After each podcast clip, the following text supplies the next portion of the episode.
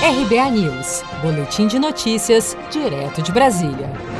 Cerca de 700 milhões de procedimentos ambulatoriais e hospitalares deixaram de ser realizados de janeiro a agosto deste ano, em boa parte em razão da pandemia de Covid-19. Mas não para por aí. Segundo o Conselho Nacional de Secretarias Municipais de Saúde, CONASEMES, esse número pode chegar a um bilhão de procedimentos adiados até o fim de dezembro. A consequência disso será uma demanda reprimida que ficará para o próximo ano, como alertou Mauro Junqueira, secretário executivo do CONASEMES, durante reunião nesta segunda-feira da Comissão Mista do Congresso Nacional, que acompanha o enfrentamento à Covid-19. Que o Covid nos trouxe também, né, e que vai deixar para a próxima gestão é isso, né, uma demanda reprimida altíssima né, no pós-Covid de procedimentos ambulatoriais e hospitalares. Só para se ter ideia, na oncologia, são mais de 70% de procedimentos não realizados.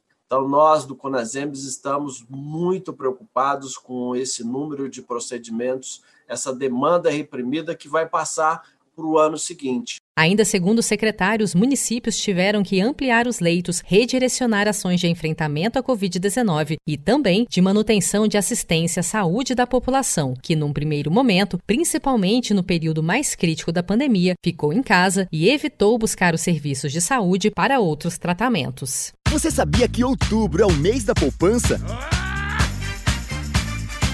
E o Cicred celebra esse mês especial com um sorteio de meio milhão de reais da promoção Poupar e Ganhar Sem Parar. A cada 100 reais depositados, você recebe um número da sorte para concorrer. Procure sua agência e participe. Com produção de Felipe Andrade, de Brasília, Daniele Vaz.